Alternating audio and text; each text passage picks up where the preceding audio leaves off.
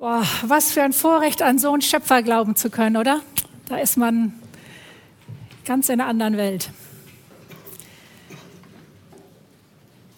Von unseren Freunden, amerikanischen Freunden, wir haben ja einige Jahre mit ähm, Amerikanern, darf man nicht sagen, das ist ja was zum Essen, mit Menschen, die in den Vereinigten Staaten leben, ähm, gewohnt und gelebt. Und die haben mal gesagt, es gab ein Gesetz, hat eine Ärztin uns gesagt, in Amerika oder sollte ein Gesetz verabschiedet werden. Ich weiß gar nicht, ob es jemals verabschiedet wurde, in dem eine Schmerzfreiheit dem amerikanischen Bürger ähm, versichert werden sollte. Also kein amerikanischer Staatsbürger muss mehr Schmerzen haben. Dafür würden sie das gesetzlich festlegen. Ich finde es ja einen sehr netten Gedanken. Es tut sehr gut zu überlegen, man wird nie Schmerzen haben. Ich, ich denke, die Entwicklung ist inzwischen da anders unterwegs. Was sie nämlich nicht bedacht haben, ist, ähm, dass Abhängigkeiten, verfälschte Diagnosen und vielleicht auch eine gewisse Verweichlichung in der Gesellschaft damit einhergehen könnte. Aber der Gedanke, mal ganz ehrlich, schmerzfrei zu sein, ist schon verlockend, oder? Also gerade wenn man so am Bett steht von Schmerz gepeinigten Menschen oder vielleicht selber chronische Schmerzen hat, ist es ja ein sehr netter Gedanke. Thomas Jefferson, ein ehemaliger Präsident der Vereinigten Staaten, wir sind wieder in den Vereinigten Staaten, hat mal den Satz gesagt, Leben ist die Kunst, Schmerzen zu vermeiden. Und für viele Menschen, wenn ihr mal genau hinguckt, ein Lebensmotto, das auch sehr verlockend ist und sich immer wieder, wo man versucht, ach, wie wäre es denn, wenn man bisschen schmerzfrei durchs Leben gehen könnte. Und ich merke, wenn ich ehrlich bin, wir als Christen haben leider auch diese Tendenz. Und wenn wir genau auf unsere Gebete mal hören und genau hingucken, dann sind unsere Bittgebete auf jeden Fall, dass es keinen Krieg mehr gibt, dass wir gesund werden, dass Schmerzen genommen werden, dass es kein Leid mehr gibt. Wenn wir ehrlich sind, sind viele Gebete in diese Richtung. Wenn wir dagegen das Leben von Jesus uns angucken, spricht das eine ganz andere Sprache. Und es ist spannend, die Bibel mal daraufhin zu lesen, was sagt Jesus eigentlich zum Thema Leid und zum Thema Schmerzen haben. Als Jesus auf der Welt war, war klar, sein ganzes Leben ist daraufhin ausgerichtet, dass er sein Kreuz tragen wird, dass er sein Leben abgeben wird am Kreuz. Und als Jesus diesen Weg gegangen ist, war das klar, das wird keine schmerzlose, liebevolle Hinführung zu einem Henkertod sein, sondern es war die Breitseite, die komplette Ablehnung, den Hass und die Brutalität wird er spüren. Und das wusste er. Das wusste er von dem Moment, aber als Baby wahrscheinlich nicht, aber wusste er die ganze Zeit, wo er auf der Welt unterwegs war. Er wird Ablehnung spüren und er hat Ablehnung erlebt, weil er gesagt hat, ich bin der einzige Weg zum Vater und es geht, gibt keinen anderen Weg, die Verbindung zwischen Gott und Menschen wiederherzustellen, als durch mich und durch meinen Tod. Er hat Hass erlebt, auch das überlesen wir gerne in der Bibel. Er hat alle Ablehnung erlebt, weil er sich nicht angepasst hat. Er hat sich nicht konform gemacht, damit Menschen ihm nachgehen und ihn toll finden. Und dann hat er eine Brutalität erlebt, die seinesgleichen sucht, als Menschen merkten, sie sind ihm ausgeliefert und er wird sich nicht anpassen, er wird nicht das sagen, was Menschen hören wollen. Und dieser Jesus sagt auf dem Weg nach Jerusalem, wo es dann weitergeht, zu seinen Jüngern Sätze, die wir nicht gerne hören, die wir auch nicht gerne lesen und die auch ein bisschen schwer verständlich sind, muss ich ehrlich sagen. Aber er muss seine Jünger vorbereiten, weil er weiß, wir sind Menschen, wir als seine Jünger heute, auch die, auch die Jünger damals, auch da ist die Bibel ja sehr ehrlich. Wir versuchen mit allen Mitteln Schmerz zu vermeiden. Mit allen Mitteln versuchen wir, uns nicht zu konfrontieren, um gegen, Gegenwehr und Gegenstand zu erleben oder Widerstand zu erleben. Und ich möchte euch ähm, Sätze vorlesen, die werden auch jetzt gleich vorne erscheinen. Johannes 15, 18 bis 21. Wenn die Welt euch hasst, dann denkt daran, dass sie mich schon gehasst hat, ehe sie euch gehasst hat. Die Welt würde euch lieben, wenn ihr zu ihr gehören würdet, aber das tut ihr nicht. Ich habe euch erwählt, aus der Welt herauszutreten, deshalb hasst sie euch. Denkt an das Wort, das ich euch gesagt habe, ein Diener ist nicht größer als sein Herr. Und in vielen Übersetzungen steht sogar, ein Sklave ist nicht mehr als sein Herr. Da sie mich verfolgt haben, werden sie auch euch verfolgen. Und wenn sie auf mein Wort gehört haben, werden sie auch auf, eu auf euch hören. Die Menschen in der Welt werden gegen euch sein, weil ihr zu mir gehört, denn sie kennen Gott nicht, der mich gesandt hat. Wow. Stellt euch vor, Politiker würden sowas sagen. Ist nicht richtig ähm, gewinnend, oder? Und das ist Jesus. Jesus tut nichts, um seine Jünger bei sich zu halten. Er weiß, es gibt einen Weg und der Weg heißt der Kreuzestod.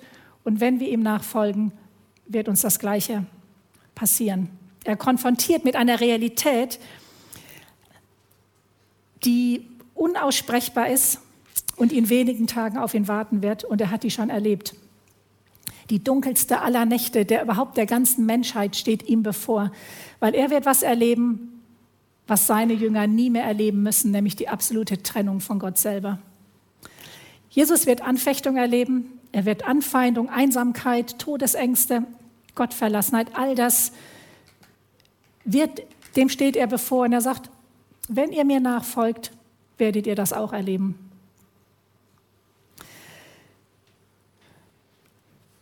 Was heißt das? Ich hatte eben gelesen, dass Jesus sagt, aber ich habe euch erwählt.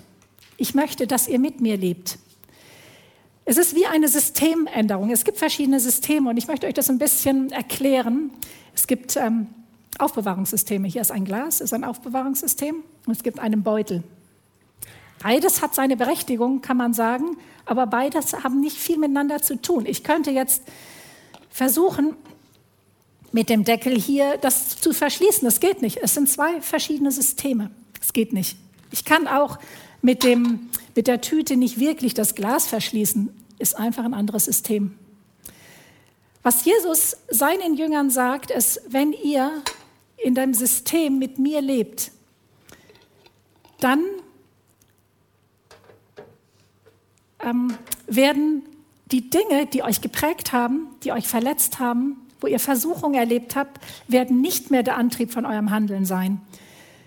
Er bleibt nicht bei dem Leiden stehen, sondern er sagt, ihr habt einen anderen Antrieb in euch. Ihr habt was anderes in euch. Ihr werdet neu. Das System von eurem Denken wird komplett neu werden. Aber was heißt das? Was heißt in einem neuen System leben? Im neuen System leben heißt, ich lebe Vergebung vor Vergeltung. Ich suche nicht die Vergeltung, wenn jemand mir was Schlechtes getan hat.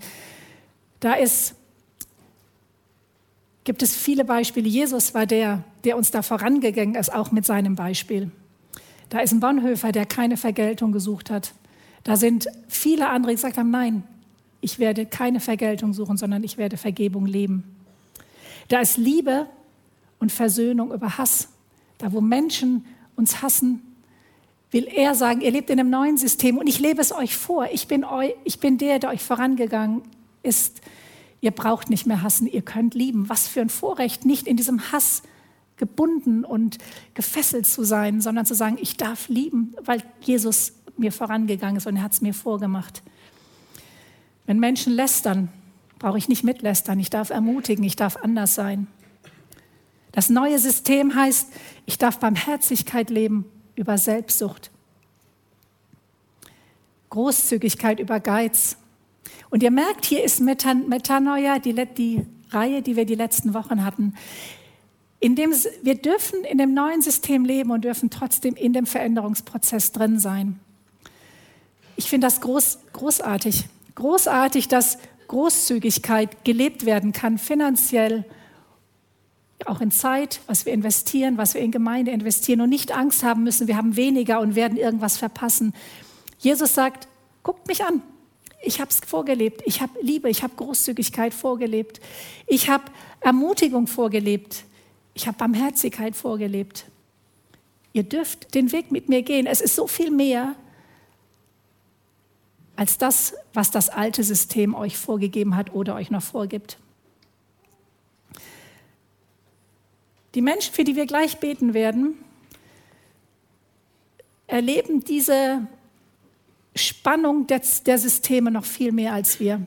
Wenn wir genau hingucken, wissen wir, dass wenn wir anders leben, wenn wir sagen, unser Antrieb ist Jesus, werden wir genau auch in unserer Gesellschaft anecken, werden wir Probleme haben. Die Menschen werden nicht verstehen, warum wir viel Geld geben, warum wir viel Zeit geben, warum wir unsere, unser Leben anders gestalten, warum wir lieben, warum wir vergeben. Wir werden genauso seltsam angeguckt werden. Aber die Menschen in Afghanistan und Kolumbien, für die wir beten werden, die erleben das im Äußeren noch viel stärker als wir. Als ich mich vorbereitet habe auf Afghanistan, ähm, hat mich das wieder sehr berührt. Nicht nur, weil es ein Nachbarland war, wo wir gelebt haben, sondern weil ich mir dachte, wie weit sind wir von dem Leiden für Christus eigentlich weg? Und sie sind mir Vorbilder, sie sind mir Inspiration und erinnern mich, dass Jesus uns nicht ein schmerzfreies Leben versprochen hat, sondern dass er uns in eine andere Weite führen will, dass er uns beschenken will mit etwas, was wir uns menschlich gar nicht vorstellen können.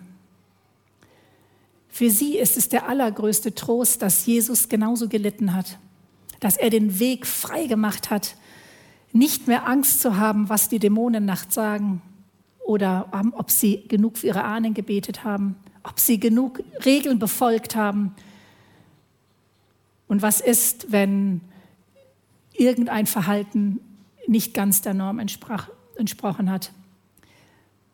Sie wissen, dass sie in Jesus eine Sicherheit haben, die mehr ist, als wir sie uns vorstellen können.